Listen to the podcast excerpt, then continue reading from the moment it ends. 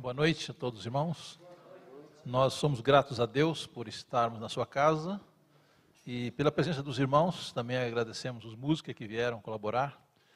E vamos orar, queridos irmãos, para que os momentos que vamos estar juntos aqui possam ser de bênção para cada um de nós e honra para o nome de Deus. Amém. Os irmãos estão acompanhando o problema de Cuba, não estão? Então, Cuba está num rebuliço lá, o povo está revoltado com o comunismo, etc. Mas o que eu quero trazer aqui é o seguinte, é que nós temos irmãos em Cuba. Nós temos lá um grupo de mais ou menos 10 pessoas. Né? E eu estive, eu estive com a minha esposa em Cuba há uns três anos atrás. A situação lá é muito, muito complicada.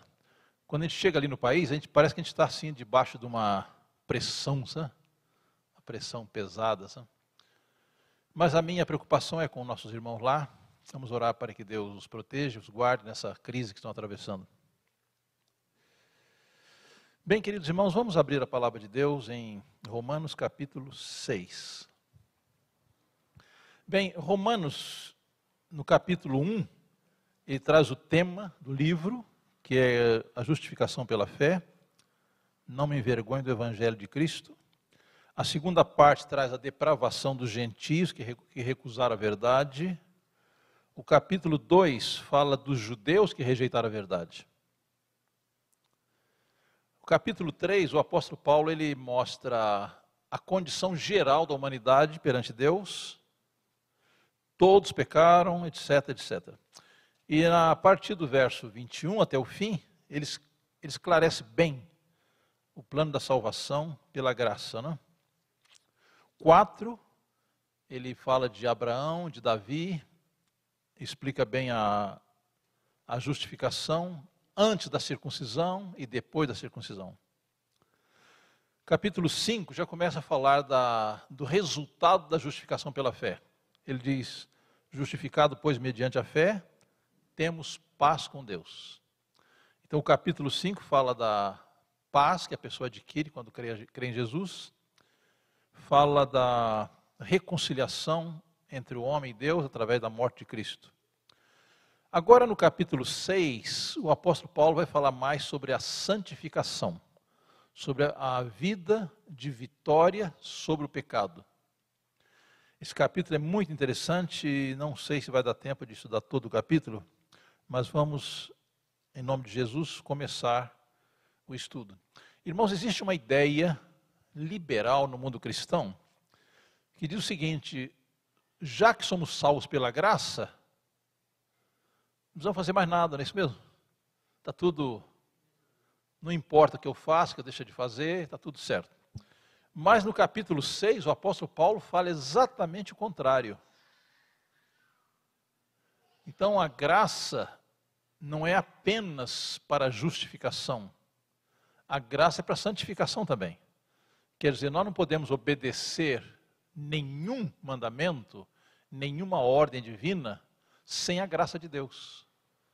Então existe uma impressão em muita gente, inclusive alguns dos nossos irmãos, assim, ah, salvação pela graça, isso é qualquer um.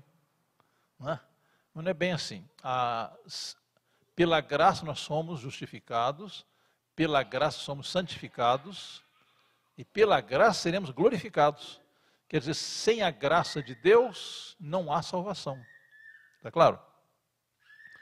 Então o apóstolo Paulo ele começa o verso 1 com uma pergunta: Que diremos, pois? Permaneceremos no pecado? Para que seja a graça mais abundante? Percebe, percebe o começo da, do capítulo? Qual é a pergunta dele? Vamos, já que recebemos a graça, vamos viver no pecado? O que, que ele responde? De modo nenhum. Ele é bem enfático, né? Como viveremos ainda no pecado, nós que para ele morremos? Irmãos, vamos falar um pouquinho sobre a morte do pecador quando aceita Cristo. Então, quando estamos separados de Cristo, nós estamos mortos no pecado. Quando aceitamos a Cristo, ficamos mortos para o pecado. Notaram a diferença? Então, o homem separado de Deus, diz o apóstolo Paulo em Efésios 2, ele está morto. em ofensas e pecados. Vamos, vamos, vamos bem devagar, porque parece um jogo de palavras, né? mas não é. Então, o homem em pecado, na vida de pecado, ele está morto. Eu diria assim, é um morto vivo, né? Ele está morto para Deus e vivo para o pecado.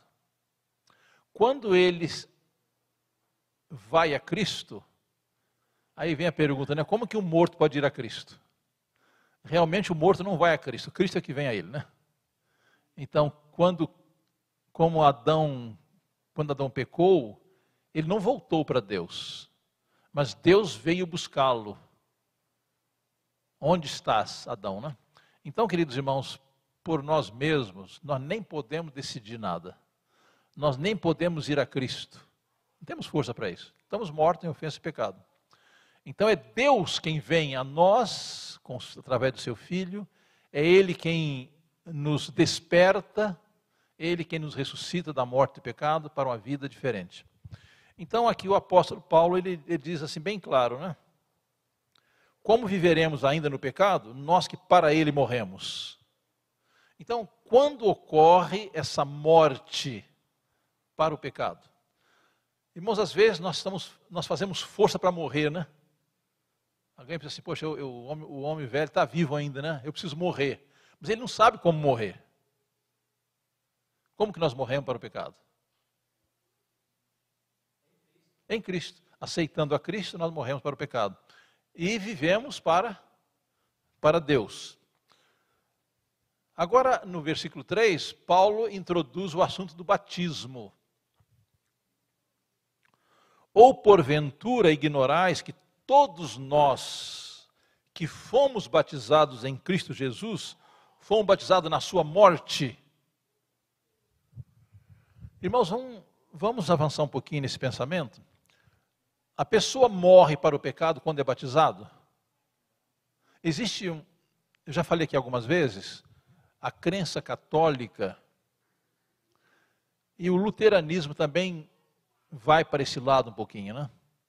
É o seguinte, na doutrina católica, quando a pessoa é batizada, ela é transformada.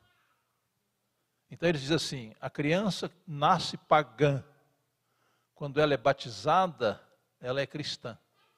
Então eles creem que o batismo em si tem poder para mudar a pessoa, e não, não, é, não é essa a realidade. O batismo é uma figura, o batismo é um símbolo. Então, realmente, quando que a pessoa morre para o pecado e nasce para Deus? Quando? Quando se entrega a Cristo. Então, João 1, 12 e 13 diz assim: A todos que o receberam, aos que creem no seu nome, deu-lhes o poder de serem feitos filhos de Deus.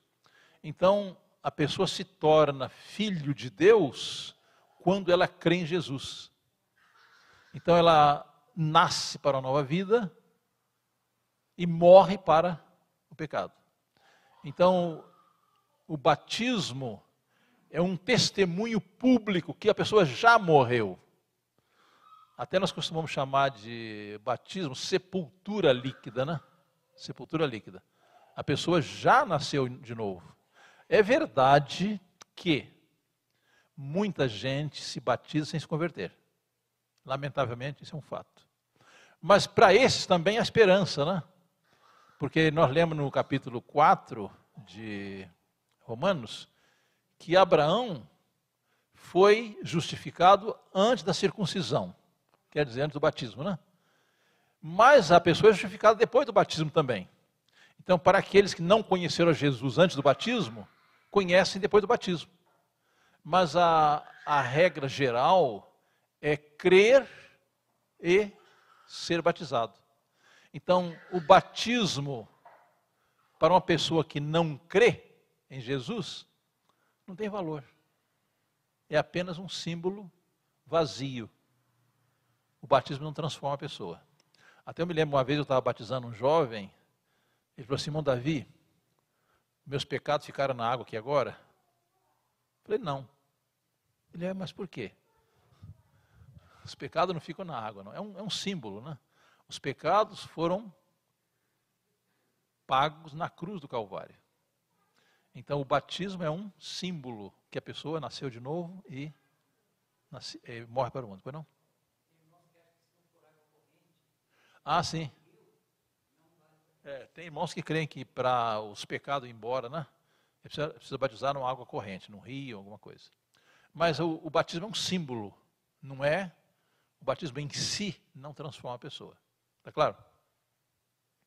Então ele diz assim: Ignorais que todos que fomos batizados em Cristo Jesus, fomos batizados na sua morte. Verso 4: Fomos, pois, sepultados. O que é o batismo então?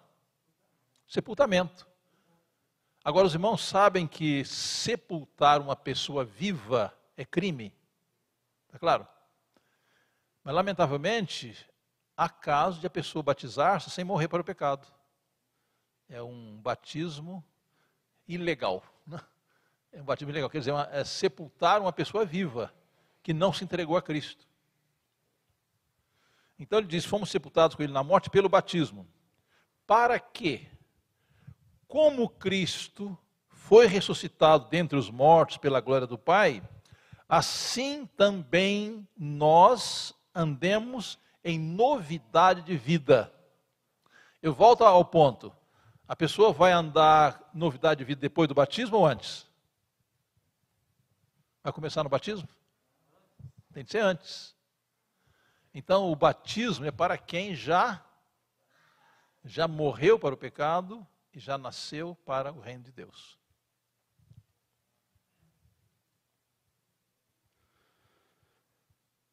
Verso 5: Porque se fomos unidos com Ele na semelhança da Sua morte, semelhança da Sua morte, certamente o seremos também na semelhança da Sua ressurreição. Então, irmãos, vamos acompanhar o que, o que aconteceu com Cristo. Cristo viveu uma vida perfeita, sem pecado. Na sua vida, ele desenvolveu um caráter perfeito. Cristo morreu pelos nossos pecados e ressuscitou para nossa justificação. Então, o crente, quando conhece a Jesus, quando crê em Jesus, ele morre para o pecado e ressuscita para a nova vida. O batismo é um símbolo disto. É um símbolo que a pessoa morreu, foi sepultada e ressuscitou. Esse é o símbolo do batismo. Observe, irmãos, verso 6. Sabendo isto, que foi crucificado com ele o nosso velho homem. Então, quando que o homem é crucificado? Irmãos, eu vou, eu vou, chamar a atenção de vocês para um texto de 2 Coríntios, capítulo 5. Vamos pensar bem nesse texto.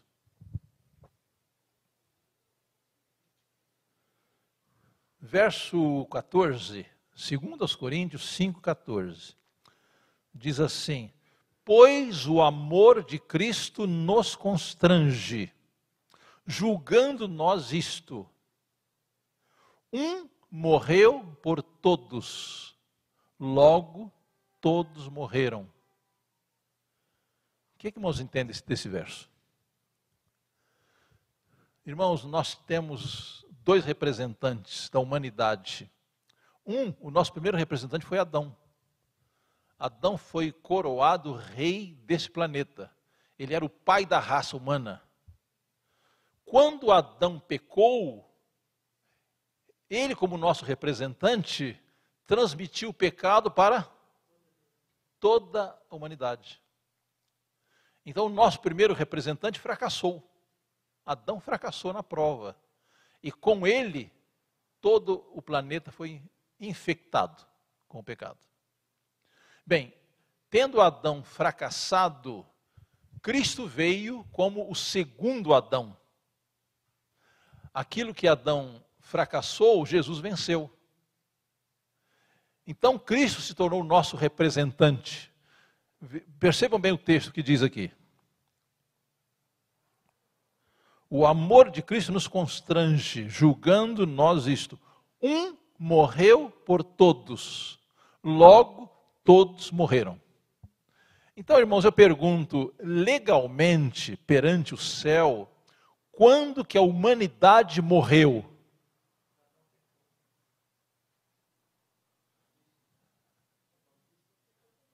Cinco quatorze. Quando? Na cruz. Estão entendendo o pensamento? Quando Cristo, o nosso representante, morreu no Calvário, toda a humanidade morreu.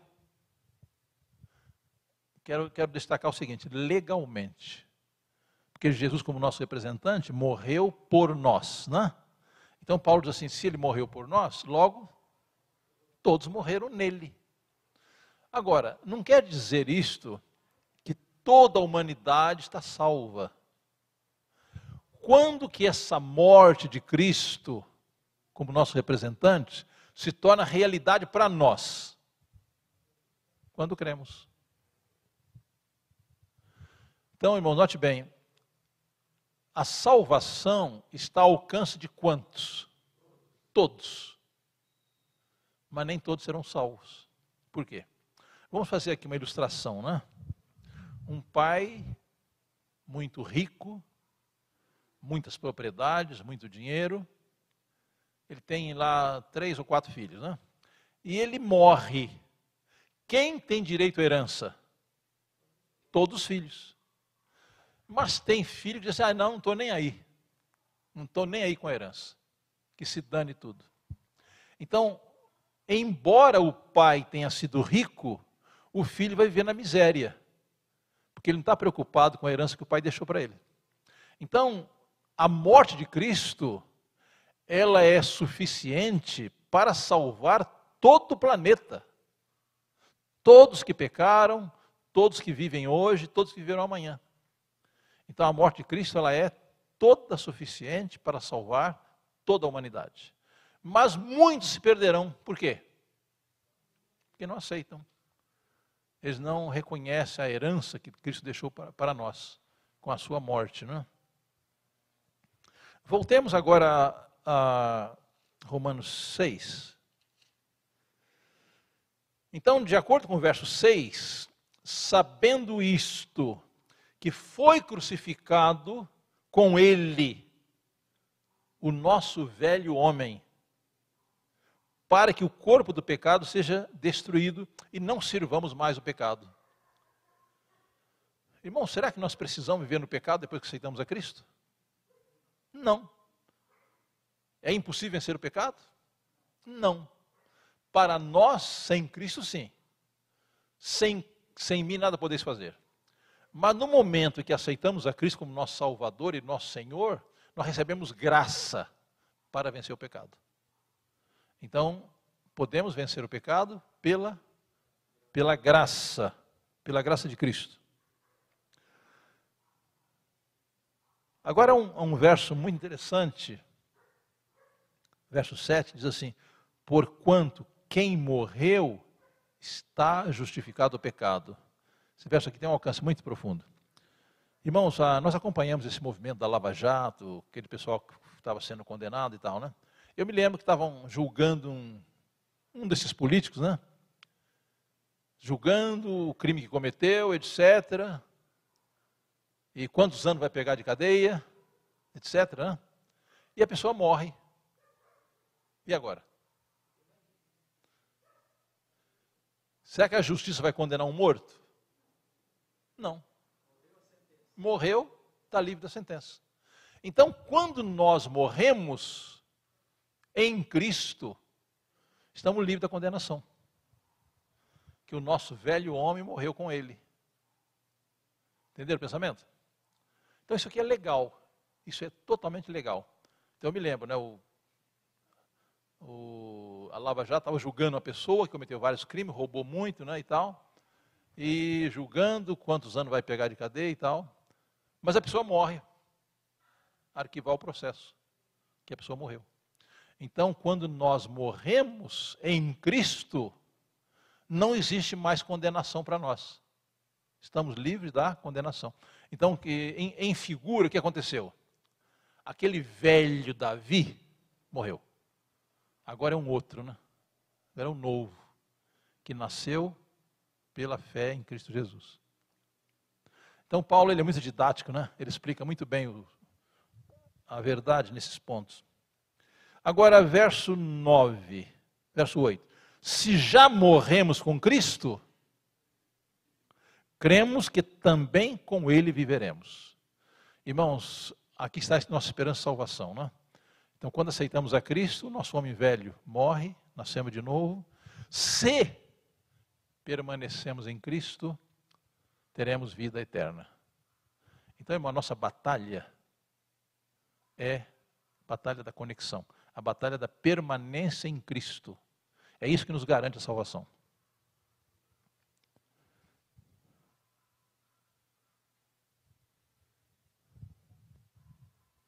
Verso 9: sabedores de que, havendo Cristo ressuscitado dentre os mortos, já não morre.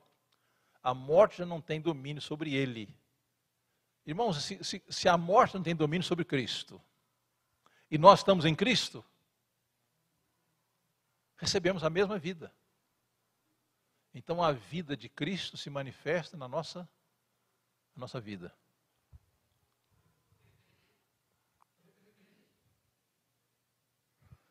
Verso 10: Pois quanto a ter morrido, de uma vez para sempre morreu para o pecado, mas quanto a viver, vive para Deus. Agora, irmãos, verso 11: Assim também vós considerai-vos mortos para o pecado, mas vivos para Deus em Cristo Jesus. Aqui tem a palavra considerai-vos, né? Então, irmãos, quando nos entregamos a Cristo, nós vamos crer que Ele nos aceitou, vamos crer que morremos para o pecado e crer que vivemos para a nova vida. Satanás vai tentar provar que nós não morremos, não, estamos vivos ainda. Mas isso aqui é uma questão de fé agora, né? Eu devo crer que, do momento que eu me entreguei a Cristo, eu morri para o pecado, e pela Sua graça, o pecado não tem poder sobre nós enquanto permanecemos nele. Então o apóstolo Paulo diz assim: Como recebestes a Cristo, assim também andai nele. Estão vendo duas coisas aqui? Receber a Cristo e andar com Ele, viver com Ele. Então é o novo nascimento e uma vida nova em comunhão com Ele, né? Então o apóstolo Paulo diz assim: considerai-vos. Então, quando somos tentados ao pecado, o que devemos lembrar? Ei, que isso? Eu já morri, né? Eu já pertenço a Cristo. Eu sou uma nova criatura. Eu não estou debaixo da condenação da lei, mas estou sob a graça. Pois não?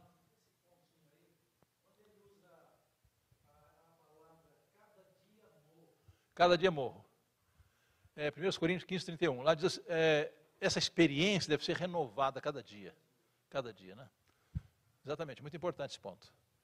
Então, irmãos, a, eu já falei aqui uma vez, algumas vezes, não é suficiente eu falar assim, olha irmãos, eu, eu em 61 aceitei a Cristo. Importante. Mas essa experiência deve ser diária. Experiência diária. Por isso que Paulo diz, eu protesto em nome de Jesus que cada dia morro. No livro O Caminho a Cristo diz assim: consagrai-vos a Deus cada manhã. Cada manhã. Seja essa a vossa primeira tarefa. Então, essa, essa entrega a Cristo é um ato contínuo. É um ato de cada dia. Eu sempre devo começar o dia, primeira, primeira a prioridade absoluta, buscar a Cristo, pedir que Ele assuma o controle da minha vida. Então, essa é uma questão diária, né? Morro cada dia. Verso 12: Não reine, portanto, o pecado em vosso corpo mortal, de maneira que obedeçais às suas paixões. Bem, irmãos, quando nós estávamos longe de Cristo, quem, quem era o nosso rei? Hã? Satanás. Quando estávamos separados de Cristo, Satanás era o nosso rei. Quando aceitamos a Cristo, renunciamos àquele rei ímpio, cruel, e agora o nosso rei é, é Jesus. Observem bem Efésios 2. Olha como Paulo explica esse ponto muito bem. Ele diz assim, verso 1 a 3: Ele vos deu vida, estando vós mortos nos vossos delitos e pecados nos quais andastes outrora, segundo o curso deste mundo, segundo o príncipe da potestade do ar, do espírito que agora atua nos filhos da desobediência. Então, irmãos, quando nós estávamos separados de Cristo, nosso rei era o inimigo. Quando aceitamos a Cristo, somos libertos do poder das trevas e nos submetemos ao nosso novo rei, que é Jesus Cristo.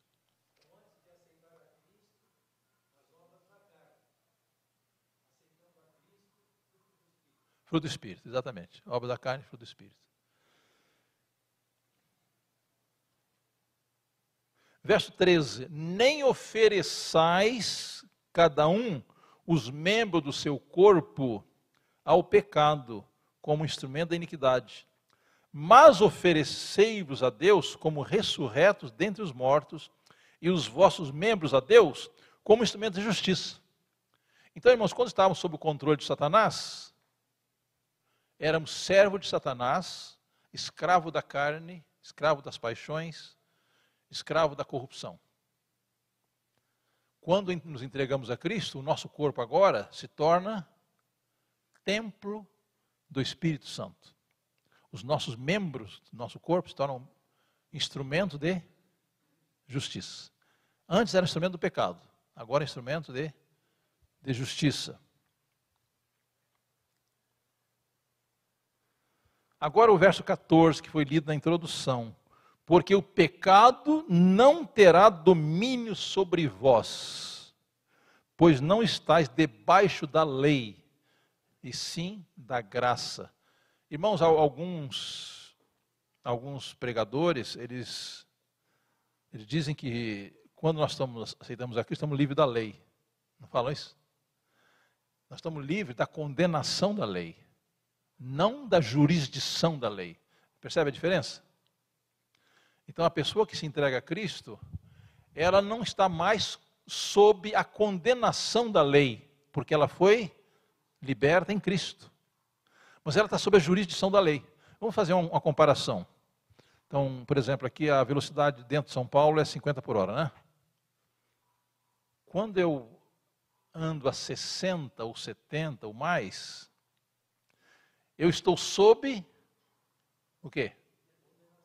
A condenação da lei. Então o radar me pega, me vem uma multa, me eu perco ponto na carteira, etc, etc. Né? Agora, quem respeita o limite dos 50, como que ele está? Ele está sob a proteção da lei. E por isso, irmãos, quando nós, por exemplo, se a velocidade aqui é 50, eu estou a 70 e vejo um guarda, não dá um frio na barriga? Por quê? Porque eu estou debaixo da lei. Então, aqui o apóstolo Paulo está falando debaixo da lei, quer dizer, debaixo da condenação da lei, porque está transgredindo a lei. Mas ele agora está sob a graça. Sob a graça, ele está livre da condenação da lei, por quê? Porque ele obedece à lei. Ele está em harmonia com a lei. Está claro? Então, a, essa expressão debaixo da lei, não quer dizer que nós estamos debaixo, não estamos debaixo da jurisdição da lei. Não, estamos debaixo da condenação da lei. Ele está em harmonia com a lei. Então, Por que, que ele pode vencer o pecado? Por que, que ele pode andar na lei agora? Porque está debaixo da graça. Então, irmãos, a graça não é para tornar o crente liberal para viver no pecado. A graça é para dar-lhe poder para vencer o pecado. Então a graça tem dois aspectos. Pela graça nós somos justificados. E pela graça recebemos poder para fazer a vontade de Deus. Tá bem? Vamos adiante. Verso 15. Paulo volta ao problema de novo. Havemos de pecar? Porque não estamos debaixo da lei, sim da graça? Havemos de pecar? O que ele diz? Ele usa a expressão, né? De modo nenhum. Então vamos fazer, vamos, vamos voltar ao caso do trânsito, né? Então eu estou a 70 por hora. E o guarda me para e me dá um bilhetinho, né? Aquele bilhetinho amarelo, né? Aí eu pago a multa. Aí eu falo assim: bom, agora eu estou livre. Eu vou continuar a 70 e 80 porque já paguei a multa. É isso? Não, não é nada disso. Então, o fato da, da sua multa ter sido paga, não é para você continuar quebrando a lei. A multa foi um aviso, né? Para você voltar no eixo, né? Voltar a respeitar a lei. Então, a graça não nos dá liberdade para viver na transgressão. De maneira alguma, como disse Paulo, de modo nenhum, né? Verso 16: Não sabeis que daquele a quem vos ofereceis como servos para obediência, desse mesmo a quem obedeceis sois servos, seja do pecado para a morte ou da obediência para a justiça? Então, irmãos, aqui o apóstolo Paulo fala de duas duas escravidões, né? Então, o, o homem que está no pecado, ele é escravo de Satanás. O homem que está na graça, ele é escravo de Cristo. Interessante, irmãos, que a, a tradução da Bíblia no Novo Testamento, ela fala escravo mesmo. Muitas vezes o apóstolo usa a expressão servo, mas a, a, a, palavra original, doulos, quer dizer escravo. Quer dizer, o escravo, a figura aqui é a seguinte: o escravo não faz a sua própria vontade. Faz a vontade de quem? Seu Senhor. Então, se ele não crê em Cristo, se ele está separado da graça, ele faz a vontade do seu Senhor, que é o inimigo. Mas no momento que ele aceita Cristo, ele troca de Senhor. Ele continua sendo servo agora, mas não do pecado, não de Satanás, mas servo de Cristo, ou escravo de Cristo. Então Paulo fala assim: nós ou somos servo do pecado, ou somos servo da justiça. Então, podemos dizer assim, o homem nunca é totalmente independente. Ou ele depende de um senhor, ou depende de outro senhor. Não existe aí meio termo, né? Isto. É uma classe que apresenta, Cristo, outra apresenta Satanás.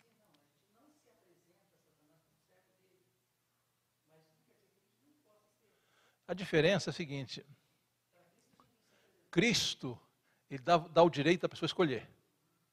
Satanás não. Satanás ele é um ditador, né? Então ele força a pessoa. Apesar que ninguém precisa pecar porque é forçado, né? Mas Jesus, ele deu a sua vida por nós, e ele fala assim: Olha, eu estou à tua porta e bato. Se você ouvir minha voz e abrir a porta, entrarei.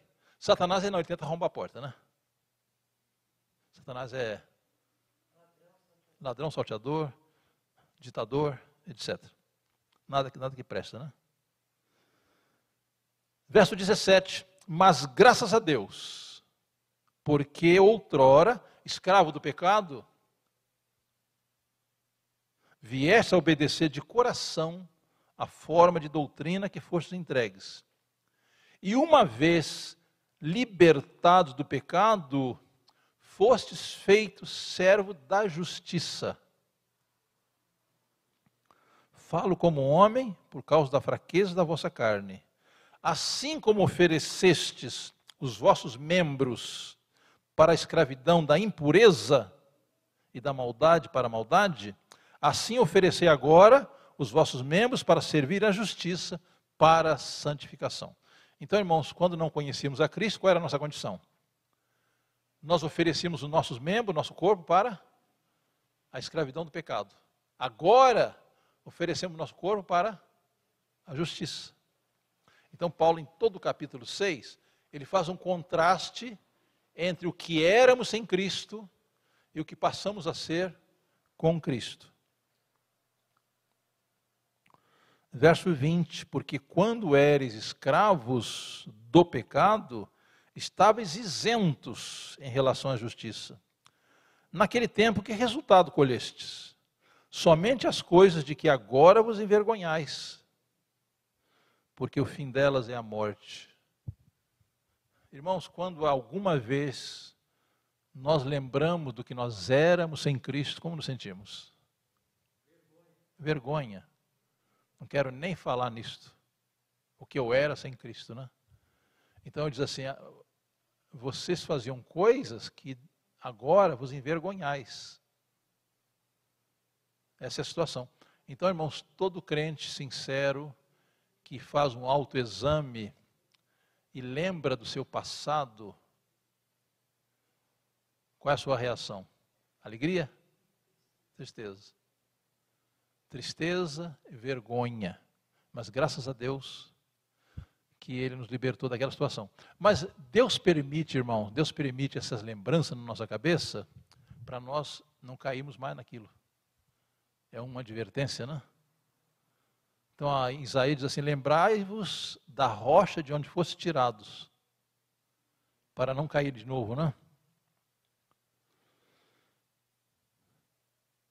Somente dizer as coisas que agora envergonhais, porque o fim delas é a morte. Que morte? morte eterna. Verso 22. Agora, porém, libertados do pecado, transformados em servos de Deus, tendes o vosso fruto para a santificação e, por fim, a vida eterna. Porque o salário do pecado é a morte, mas o dom gratuito de Deus é a vida eterna em Cristo Jesus, nosso Senhor.